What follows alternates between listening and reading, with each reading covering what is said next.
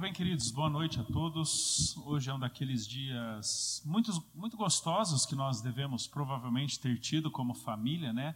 Tradicionalmente celebramos hoje o Dia das Mães e é, é possível que você tenha se reunido ali como família.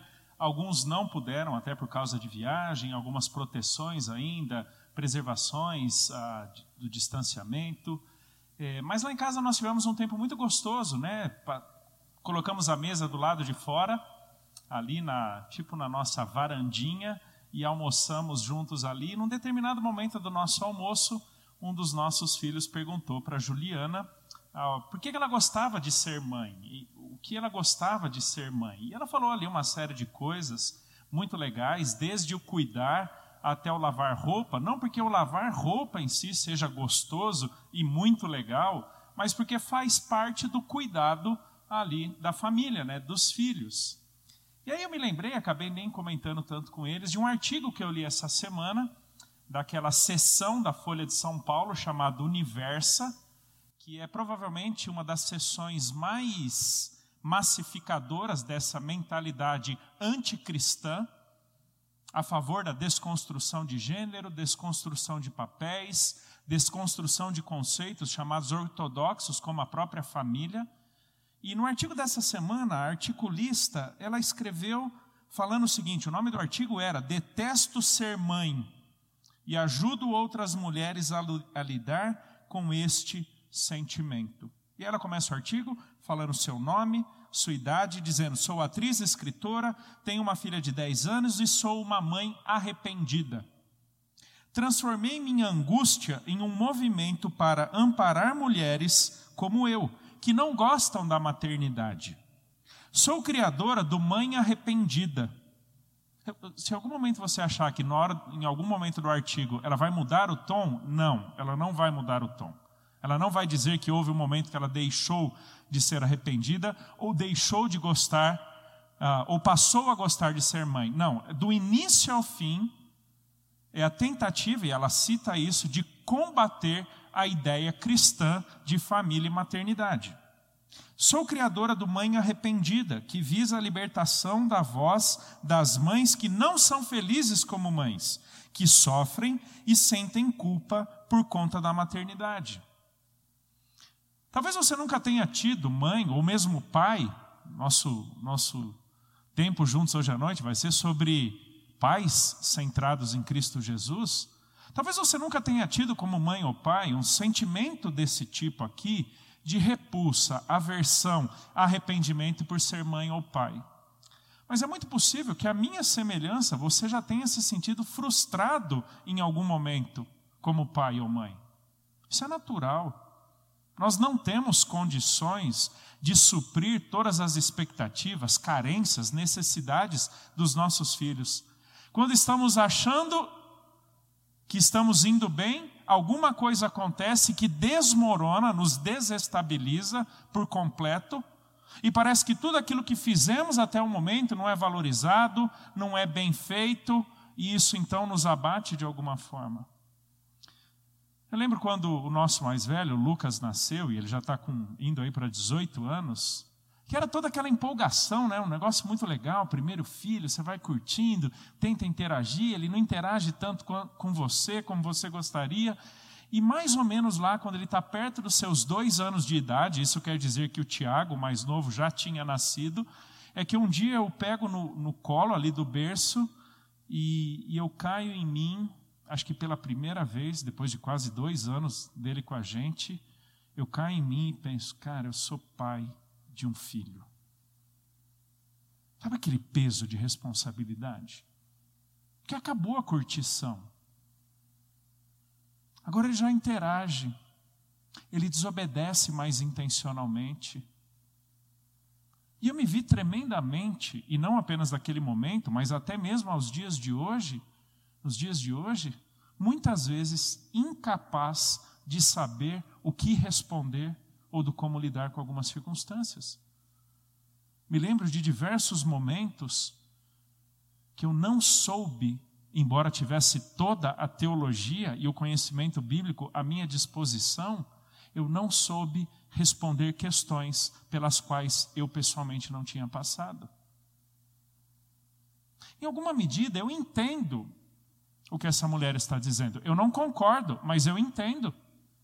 Porque numa cultura que desprestigia a família, numa sociedade que desconstrói a relação familiar entre pais e filhos, cada vez mais o sentimento de pesar, de arrependimento, de desgraça e mais um monte de coisa crescerá nas famílias, crescerá nos pais.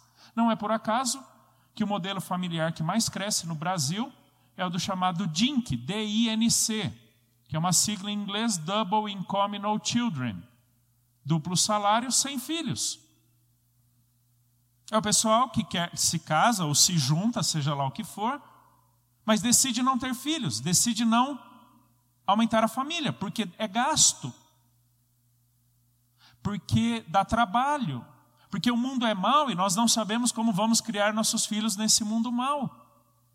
Eu lembro a primeira vez que eu recebi algo desse tipo, na época ainda se mandava coisas dessa natureza por PowerPoint. Lembra aqueles PowerPoints animados que a gente ficava esperando o próximo slide? E, e o PowerPoint era mais ou menos o seguinte: quanto custa ter um filho? Acho que quando chegou nos 10 anos de idade, já tinha batido algumas dezenas de milhares de reais, eu simplesmente parei de ver o PowerPoint porque meus filhos não tinham nem 10 anos de idade e eu não queria saber o tamanho da conta dali para frente. Sabe aquela ideia de que filho é gasto?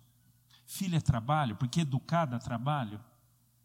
Então, quando essa mulher escreve, me arrependo de ser mãe, não gosto de ser mãe, não quero ser mãe, eu entendo o que ela está dizendo.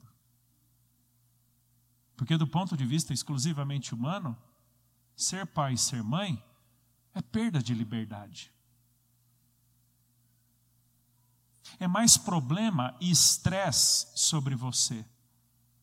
Tem até um ditadozinho que eventualmente nós nos lembramos em casa, que diz mais ou menos o seguinte: desde que filho pari, nunca mais a barriga enchi. Você divide a sua comida, você divide o seu tempo, você divide os seus recursos, você divide tudo. E no mundo egoísta como o nosso, no mundo individualista, onde cada um vai em busca da sua própria felicidade, a ideia de ter filhos é simplesmente inconcebível. E, portanto, a chegada deles no relacionamento, no casamento, ou seja lá o que as pessoas vão pensar de um relacionamento entre homem e mulher, é motivo de arrependimento, é motivo de desgraça. E nas vezes que eu me senti frustrado, hoje eu consigo olhar para trás, eu consigo perceber que a minha frustração era porque eu olhava para mim mesmo e para minha capacidade ou incapacidade de ser pai. E aí é que entrou na minha vida, alguns anos atrás, embora já tivesse estudado, embora já tivesse lido, embora já tivesse ensinado, o texto de Efésios capítulo 3, verso 14. Eu quero te convidar para abrir ali, caso você tenha a sua Bíblia. Efésios capítulo 3, verso 14. Uma oração de Paulo. Depois de uma discussão teológica imensa sobre a realidade da igreja centrada em Cristo, essa comunidade de fé que é composta por judeus e gentios, independente da da nacionalidade, independente do gênero, independente da condição socioeconômica, todas essas pessoas conjuntamente fazendo parte da igreja. Uma unidade na diversidade, uma, uma diversidade incluída na unidade. Depois de então falar por alguns muitos versos sobre a igreja, Paulo diz o seguinte em Efésios capítulo 3, verso 14. Por esta causa me ponho de joelhos diante do Pai, de quem toma o nome toda a família, tanto no céu como sobre a terra, para que, segundo a riqueza da sua glória, vos conceda que sejais fortalecidos com poder mediante o seu espírito no homem interior. Assim habite Cristo no vosso coração, pela fé, estando vós arraigados e alicerçados em amor a fim de poderdes compreender com todos os santos qual é a largura e o comprimento e a altura e a profundidade, e conhecer o amor de Cristo que excede todo entendimento, para que sejais tomados de toda a plenitude de Deus. Ora, aquele que é poderoso para fazer infinitamente mais do que tudo que quanto pedimos ou pensamos, conforme o seu poder que opera em nós, a ele seja a glória na igreja e em Cristo Jesus por todas as gerações, para todos sempre. Amém. Me ponho de joelhos diante do Pai, de quem toma o nome toda a família, tanto no céu quanto sobre a terra. É interessante aqui esse verso logo depois de Paulo ter falado sobre a igreja, em que ela consiste em Cristo Jesus, ao dizer que toda a família, no céu e na terra, tem Deus por Pai, ou é, é dado o nome a essa família pelo próprio Deus. E pela construção da ideia aqui de Paulo, ele não parece estar falando sobre família na fé, igreja, que também é chamada né? Igreja também é chamada de família de Deus. Corpo de Cristo, família de Deus. Mas família aqui não é igreja. Paulo não está pensando na comunidade da fé, mas ele está pensando nas mais variadas famílias, nas relações humanas, independente dos povos, sejam essas famílias judaicas, sejam essas famílias gregas, pessoas que se relacionam entre si dentro de um mesmo ambiente, dentro de uma relação harmoniosa, conjunta, de comprometimento e afeto entre os seus membros. E quando ele fala tanto no céu quanto na terra, dá a entender da relação dos anjos entre si nessa realidade espiritual que nós não vemos. Mas o meu foco é da família aqui no contexto da terra, nossas famílias. Em que Paulo vai dizer que a realidade familiar mais básica diante de Deus é que ele pôs o seu próprio nome sobre essa família. E aqui talvez esteja um dos nossos maiores desafios hoje em pensar família. Família não é simplesmente uma construção social. Família não é simplesmente uma organização contratual entre pessoas que decidem viver juntas. Família não é simplesmente pessoas que compartilham o mesmo ambiente, embora isso seja verdade.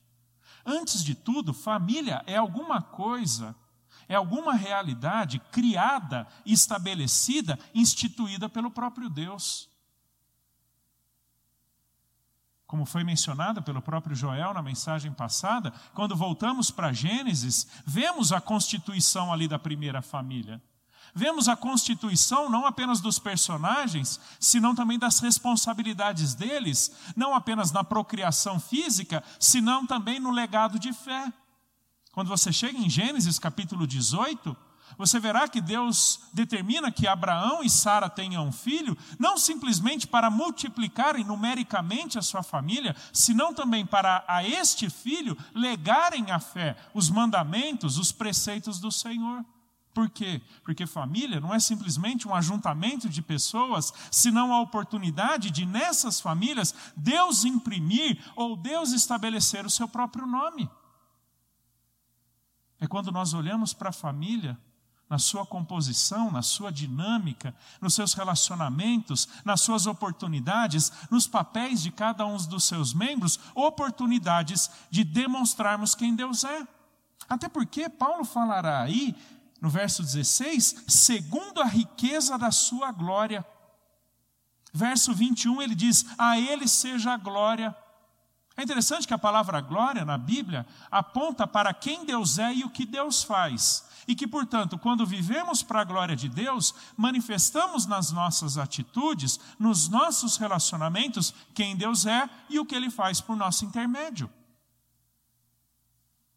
Então, quando entendemos que a família a paternidade, a maternidade são instituições divinas, não apenas para a procriação numérica dos seus membros, senão primordialmente para que, por meio dos seus papéis, das suas responsabilidades, daquilo que Deus lhes atribuiu na sua descendência, a oportunidade de manifestarem para e nos seus filhos a glória de Deus.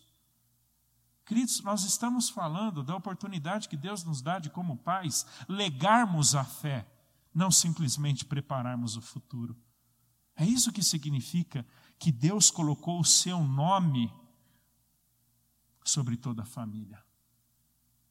Deus nos dá a oportunidade de não apenas encaminharmos como pais a faculdade dos nossos filhos. Isso é ótimo, isso é necessário. De não apenas nos preocuparmos com o que de financeiro, intelectual, emocional, físico nós prepararemos para eles para um futuro que talvez nós, como pais, não vamos viver. Tudo isso é importante, necessário e formas de os educarmos. Mas nós não podemos nos esquecer que quando vivemos a realidade familiar, Deus está nos dando a oportunidade de, por meio dessas relações, imprimirmos o nome dele também na vida dos nossos filhos. Você deve se lembrar que ali no livro de Gênesis, quando Deus chama Abraão e lhe promete um filho, não era simplesmente para quebrar a esterilidade de Sara por causa da sua idade avançada mas para que por meio do seu descendente muitas nações, muitos povos fossem abençoados. Ao longo de toda a história bíblica, temos a nítida certeza de que se eu e você estamos hoje aqui, é porque Deus decidiu, por meio de Abraão, imprimir o nome dele na vida de Isaac, na vida de Jacó e assim sucessivamente até chegar em Cristo Jesus. Queridos, por causa de Cristo, somos descendentes espirituais de Abraão. O nome dele que foi manifesto lá atrás, sendo transmitido de geração para geração, na, entre aspas, simples vivência da família diante do Deus de quem tomamos o nome. Como família, queridos, Deus nos dá a oportunidade de tanto evidenciarmos quanto desfrutarmos do nome que Deus impôs sobre cada um de nós. Eu gosto muito de pensar nisso como um grande desafio e ao mesmo tempo ao mesmo tempo responsabilidade na educação dos meus filhos. Vou me preocupar com o futuro deles. Isso é necessário. Mas eu não vou achar que a preocupação com o futuro emocional, físico, financeiro, intelectual ou profissional sejam sinônimos do cuidado que Deus ter, quer que eu tenha para com eles porque também Deus me deu a responsabilidade e a oportunidade de testemunhar-lhes o nome de Deus. Ponho-me de joelhos diante do Pai, de quem toma o nome toda a família, tanto no céu como sobre a terra.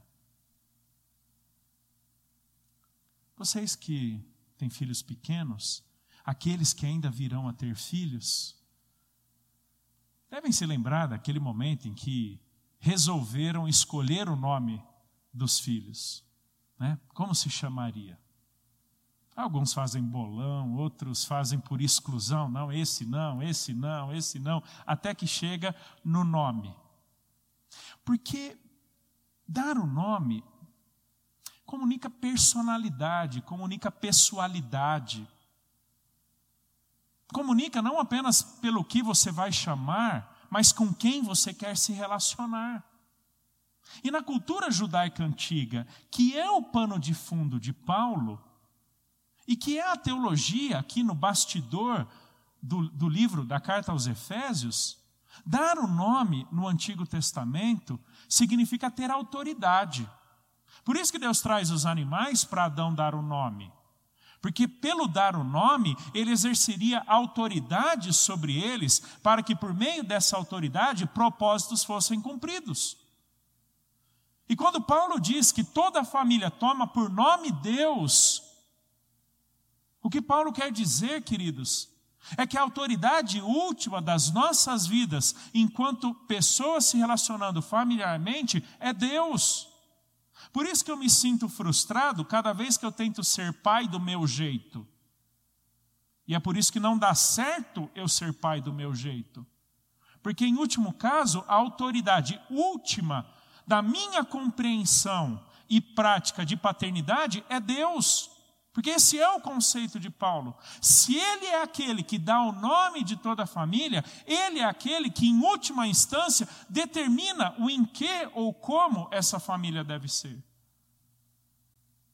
Eu não tenho dúvidas que o nosso maior desafio, queridos, como pais, como mães, é nos esvaziarmos de nós mesmos e nos enchemos daquilo que Paulo vai dizer, da plenitude de Deus. Aí no verso 19. para que sejais tomados de toda plenitude de Deus. Ou seja, sermos pais e mães segundo Deus. E aí, Paulo detalha aqui no verso 16 ao 19 como é isso. Olha que interessante, verso 16, para quê? Verso 18, a fim de quê? E verso 19, para quê?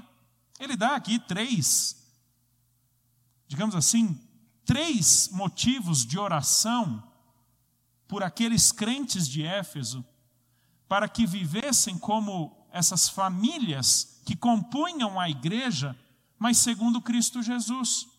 Primeiro desses motivos, verso 16, para que, segundo a riqueza da sua glória, vos conceda que sejais fortalecidos com poder mediante o seu espírito no homem interior. Vos conceda que sejais fortalecidos. A construção aqui de Paulo aponta para alguma coisa de que somos beneficiários, alguma coisa que ele faz por nós, não que construímos por nós mesmos. E talvez essa seja uma das maiores belezas do Evangelho. Ele não fala do que podemos fazer por Deus, mas o que ele fez por nós em Jesus. E que, portanto, toda e qualquer capacidade ou toda e qualquer força necessária para sermos essas famílias sobre as quais Paulo fala, será provido pelo próprio Deus nos será concedido pelo próprio Deus.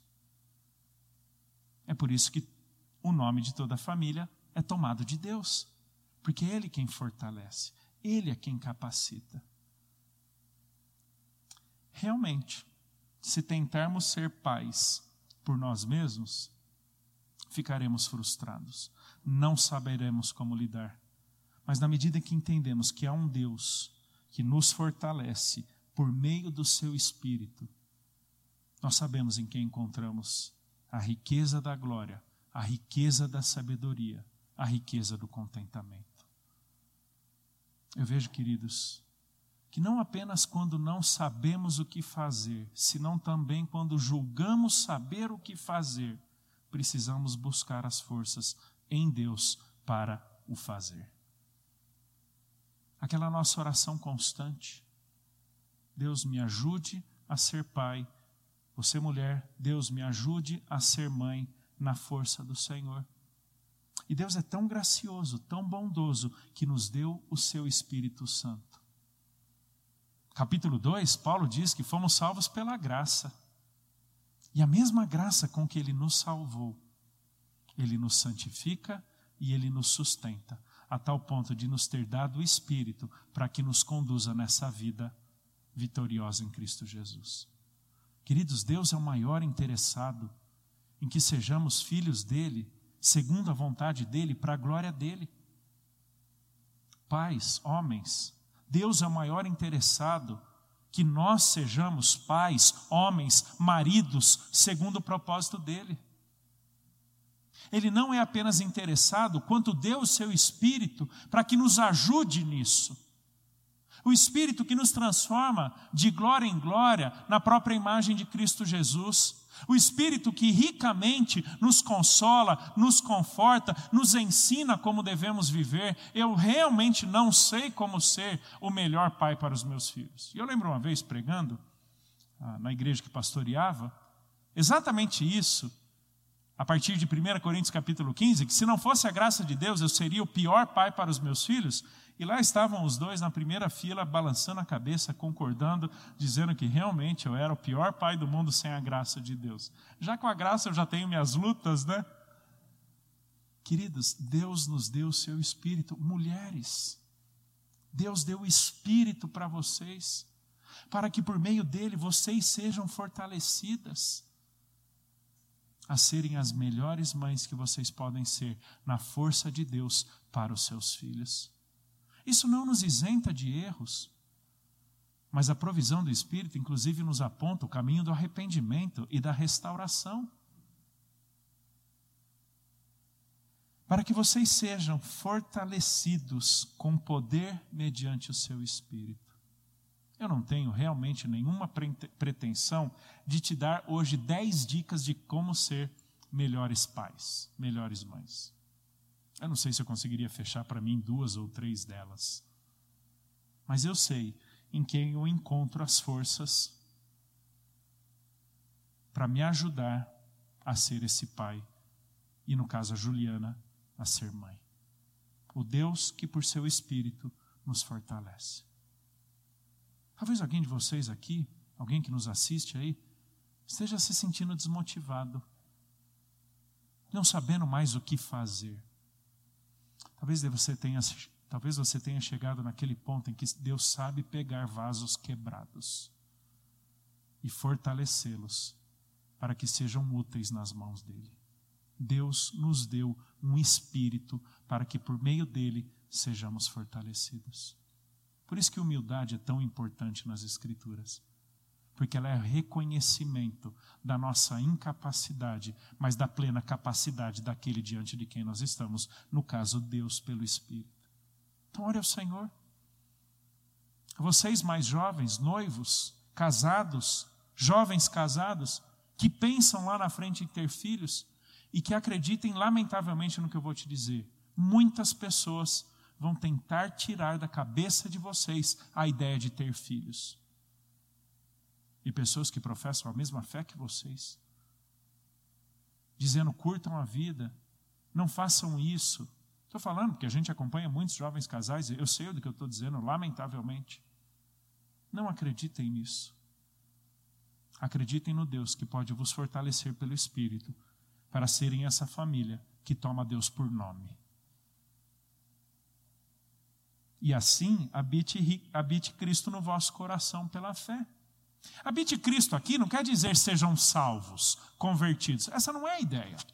Até porque a terminologia usada aqui por Paulo é habitar como quem mora num lugar e, e experimenta da dinâmica da casa. Vive a realidade do lar. Essa é a ideia. Habite Cristo no vosso coração significa que Cristo seja tão presente e tenha tão livre trânsito entre vocês que tudo o que for necessário para vocês serem essa família, vocês encontrem nele. Lhe seja provido por ele mesmo, porque ele estará presente em vocês. Essa é a ideia do habite Cristo que ele seja tão natural a vocês, que vocês saibam, saibam recorrer a ele pela fé, para experimentarem dessa vida arraigada e alicerçada em amor. Joel falou bastante semana passada sobre aquele que ama e por que amamos. Um amor sobre o qual Paulo está falando aqui.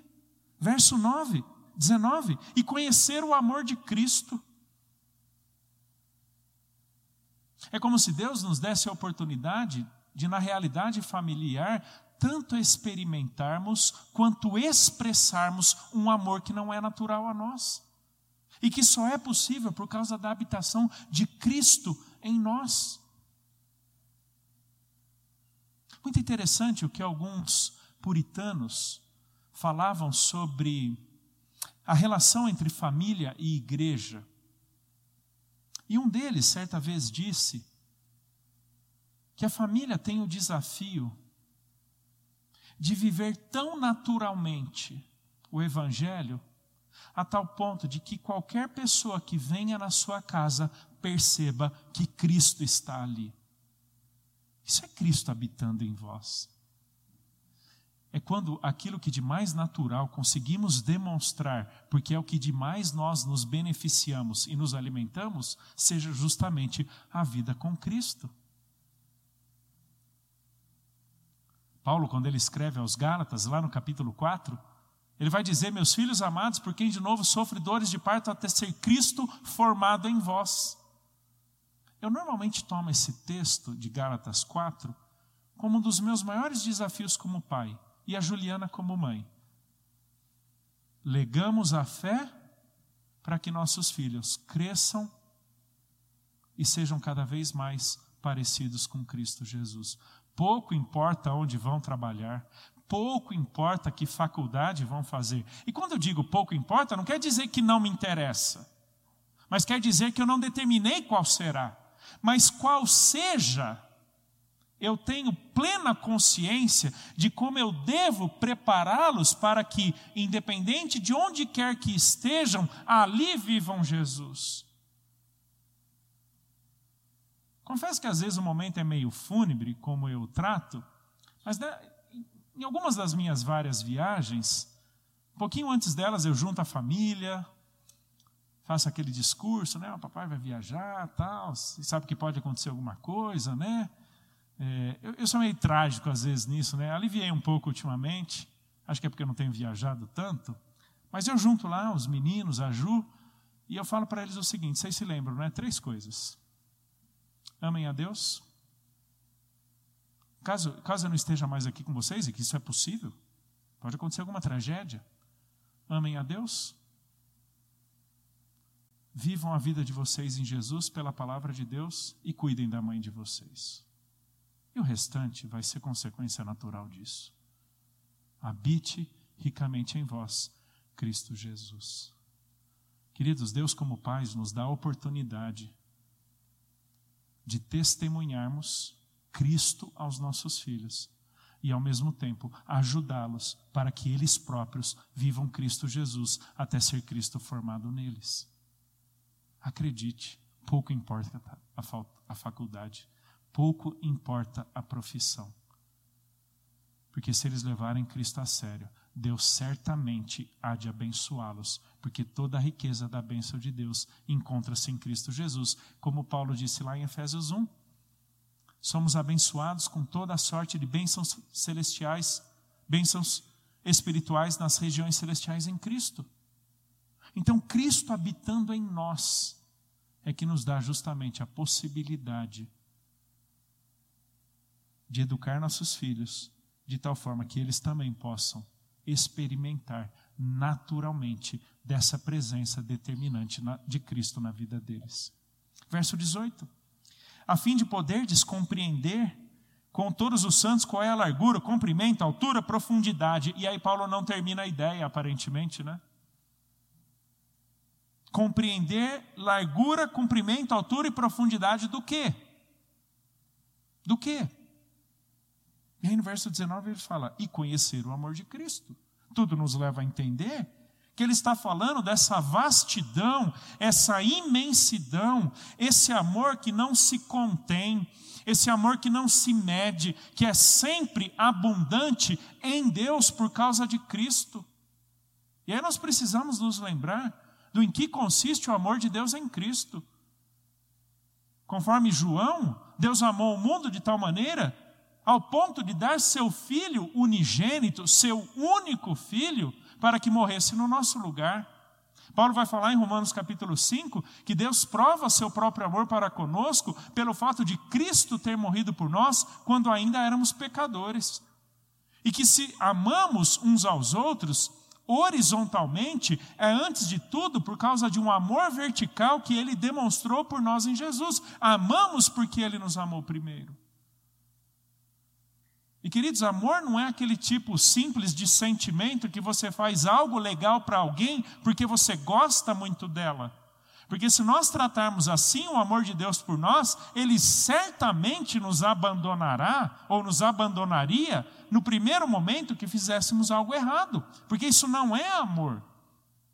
Amor não é simplesmente atitude, amor não é simplesmente sentimento. embora envolva tudo isso, amor é, antes de tudo, uma relação de aliança, de pacto, de compromisso. Porque foi isso que Deus fez por nós em Cristo. Então, na medida que nós entendemos que toda família toma Deus por nome, nós somos desafiados a conhecer a compreender, a viver, a experimentar, a praticar esse amor que procede do próprio Deus. Eu certamente não sei amar a Juliana como ela deve ser amada, mas eu sei em quem eu encontro a expressão última desse amor, que tanto exemplifica para mim, quanto me capacita para amá-la. Eu sou capaz de frustrar meus filhos, e talvez já tenha feito isso várias vezes. Eu me iro, eu me esbravejo, eventualmente eu não cumpro a minha palavra, Claro que à medida que eles ficam mais velhos, fica mais difícil fazer isso, né? Mas até por causa do amor de Deus em Cristo é que eu peço perdão. Não porque perdão seja fácil. Não porque perdão seja gostoso. Mas porque há uma relação pactual entre nós. Há uma relação de aliança entre nós. E então eu peço perdão. E então eu sou perdoado. Perdoo não simplesmente porque amanhã estaremos juntos, mas porque eu decido não levantar mais acusação contra algo que eles fizeram contra mim. Isso é amor de Deus, queridos. Então é um desafio nosso como pais entendermos o que é esse amor de Cristo por nós. Porque é somente quando entendemos o que é esse amor de Cristo por nós que somos capazes de amar uns aos outros. Entender o sacrifício de Cristo é a base para o entendimento dos, de 1 Coríntios capítulo 13 do que Paulo fala sobre aquele amor tão cantado até e belamente por Renato Russo, ali com Legião Urbana, tão celebrado em diversas culturas e escrito sobre até por Paulo Coelho. Você pode se referir a esse amor, mas você nunca o entenderá se você não tiver um encontro pessoal com Cristo Jesus porque Ele habita em nós. E então conhecemos o amor de Cristo que excede todo entendimento. Aquela oração que frequentemente temos que fazer: Deus, me ajude a amar meus filhos como o Senhor me ama como teu filho. Me ajude a amar minha esposa como o Senhor me ama em Cristo. É sobre isso que Paulo vai falar em Efésios capítulo 5, né? maridos amando esposas, esposas amando marido, como da mesma forma com que Cristo ama a igreja e esta deve amá-lo. Queridos, a relação da igreja é sempre o parâmetro da relação conjugal e familiar. Efésios capítulo 5 nos diz que relação de Cristo com a igreja é o fundamento da relação entre marido e esposa. E a trindade, em 1 Coríntios 11, é o fundamento da relação entre homem e mulher nessa diversidade que existe entre eles num casamento único. Deus é sempre o fundamento em Cristo de como devemos amar uns aos outros, sacrificialmente. Não se ressentindo do mal, não guardando coisas contra o outro, porque elas já foram perdoadas a fim de poder descompreender com todos os santos a largura, comprimento, altura, profundidade e conhecer o amor de Cristo que excede todo entendimento. E aí vem o terceiro motivo de oração de Paulo, para que sejais tomados de toda a plenitude de Deus. Na verdade, aqui a construção gramatical é tipo de um pleonasmo, sabe? Sejam plenos da plenitude, literalmente assim. Plenos da plenitude, ou seja, que não vos falte absolutamente nada. Só que esse motivo de oração de Paulo não é porque faltava e então eles deviam, deveriam perseguir alguma coisa para que estivessem plenamente supridos. Até porque também a construção aqui dá a ideia de, que há, de algo que Deus nos dá, não de algo que conquistamos. Não temos essa plenitude em Deus porque nós nos esforçamos por ela, porque nós buscamos construí-las construí-la ou alcançá-la. Nós a temos porque Deus a deu a nós em Cristo. Queridos, nós fomos predestinados para sermos conformes à imagem de Cristo. Estamos sendo transformados dia após dia, pensamento após pensamento, na imagem de Cristo Jesus, em quem Paulo dirá lá em Colossenses 2 que toda a plenitude foi manifesta. Três cartas irmãs que devem ser normalmente lidas em conjunto: Filipenses, Efésios e Colossenses. Impressionante como elas se completam numa perspectiva maior dos temas que se propõe a trabalhar. E lá em Colossenses, Paulo vai dizer que a plenitude de Deus foi manifesta em Cristo. Então, quando somos plenos na plenitude de Deus, na verdade estamos sendo plenos em quem? Cristo Jesus em quem nós encontramos toda a riqueza da sabedoria. A glória manifesta, a bondade, a justiça, a humildade, a sabedoria, a obediência, o como lidar em meio ao sofrimento e por aí vai. Ou seja, temos a quem recorrer quando não conseguimos mais fazer as coisas que deveríamos. Temos a quem recorrer em quem fomos feitos plenos quando não sabemos o que fazer. E até naquilo que julgamos já saber, temos com quem comparar se a sabedoria que temos é compatível ou não com Ele, para que sejais tomados de toda plenitude de Deus. Queridos, nossas atitudes como pais precisam necessariamente refletir Cristo Jesus. Caso contrário, em nada estaremos sendo diferentes daqueles que não temem Cristo Jesus, daqueles que não foram salvos por Ele. Então, esteja eu preocupado com a educação intelectual dos meus filhos, que eu faça dessa preocupação ou dos meios para supri-la uma expressão de quem eles devem ser em Jesus, tendo em vista quem Deus me fez em Jesus. E quando eu entendo essa plenitude, fará todo sentido aquilo que Paulo fala em Efésios capítulo 6, talvez o texto mais clássico sobre educação de filhos, quando ele diz no verso 4: E vós, pais, não provoqueis vossos filhos à ira, mas criai-os na disciplina e na admoestação do Senhor. Quando nós entendemos a plenitude de Deus em Cristo, da qual devemos ser parte, nós entendemos que disciplina e admoestação do Senhor nada mais é do que fazer parte do processo de Deus formar Jesus nos nossos filhos, para que eles sejam igualmente plenos em Cristo. Então, quando entendemos quem somos em Cristo, entendemos porque Deus nos, de, nos deu a oportunidade de ter filhos para criá-los na disciplina e na admoestação do Senhor, ou seja, ajudá-los a experimentarem da plenitude da vida deles em Jesus. E queridos, quando entendemos isso, evitamos tanto moralismo quanto legalismo. O legalismo, porque nós não vamos dar um checklist para os nossos filhos do que podem ou não podem. Porque não vamos cobrá-los de meia dúzia de atitudes que julgamos serem obrigatórias para todo filho de Deus. Isso é legalismo. É encontrar a justiça na coisa em si, na regra, na prática. E nem no moralismo, na bondade da atitude, ou no benefício da atitude. Ser bondoso é sempre bom, mas nem sempre a bondade é suficiente no nosso relacionamento com Deus a não ser que ela seja uma expressão da bondade de Deus para conosco em Cristo, e então somos bondosos. E até estávamos conversando em família esses dias que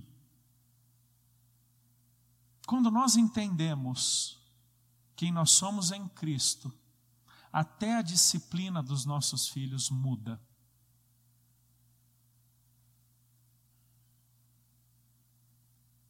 Porque o nosso desafio não será reformar as atitudes deles, o que não é difícil, vocês pais me entendem. Mandar fazer o certo é mais fácil do que apresentar-lhes Jesus. Cobrar deles um conjunto de atitudes e dizer que Deus está triste se eles não fizerem aquilo, porque aquilo é feio, é mais fácil do que levá-los à cruz. Por isso que eu digo que toda disciplina de filho não salvo é uma oportunidade evangelística. Porque é a oportunidade que Deus nos dá para dizer: isso não tem a ver com a plenitude de Deus em Cristo, e foi por causa disso que Cristo morreu.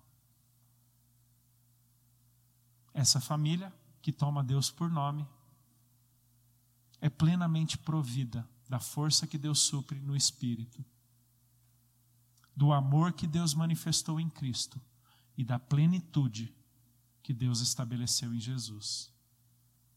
E se você, como eu, acha que não consegue viver tudo isso por nós mesmos, Paulo encerra esse parágrafo dizendo: Aquele que é poderoso para fazer infinitamente mais do que tudo quanto pedimos ou pensamos, conforme o seu poder que opera em nós. A Ele seja a glória na Igreja e em Cristo Jesus por todas as gerações, para todo sempre. Amém. Deus não só nos diz o que, senão também o como. Deus não apenas nos dá o como, quanto nos ajuda no fazer. O Deus que nos dá a oportunidade, queridos, de como pais influenciarmos nossos filhos, é o mesmo que poderosamente, conforme o seu poder, opera em nós. E essa ideia de operar é energizar. A gente conhece bem essa ideia, né? Daí, ainda mais pela energia elétrica. Você pode ter um equipamento eletrônico, se não está ligado na tomada, ele não tem a energia que o faça funcionar. Deus não apenas atribuiu a função que temos como pais, senão também é a própria energia para que cumpramos com essas funções e responsabilidades. E a minha oração, por mim, pela minha esposa, pelos meus filhos constantemente, é a seguinte: Deus, nos ajude a amar ao Senhor, praticar a tua palavra por Cristo porque independente do que vier pela frente, certamente contaremos com esse teu poder que operará por nosso intermédio. Talvez você já esteja com a sua família aqui, com os seus filhos.